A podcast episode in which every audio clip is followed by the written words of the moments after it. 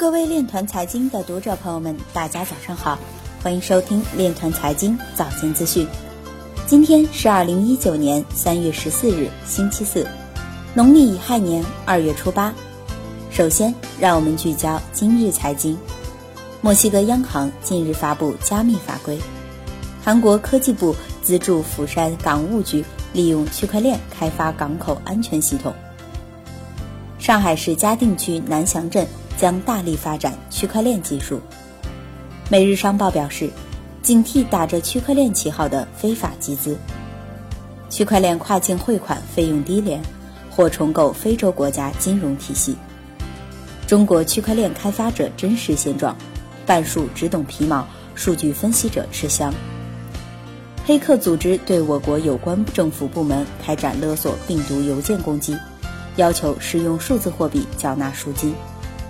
台湾媒体表示，台湾公司推出健康资料区块链信托平台。中国工程院院士吴光辉表示，利用区块链等技术保护知识产权。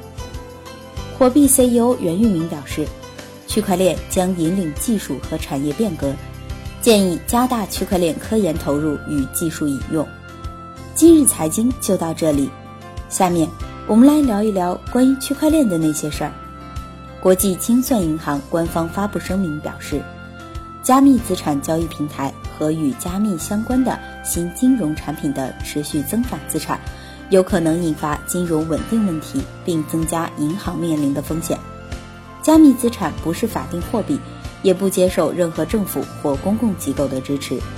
如果银行获得授权并决定提供加密资产相关服务，则应至少采用以下方式：第一，尽职调查，第二，治理和风险管理，第三，披露，第四，监督对话。以上就是今天链团财经早间资讯的全部内容，感谢您的关注与支持，祝您生活愉快，我们明天再见。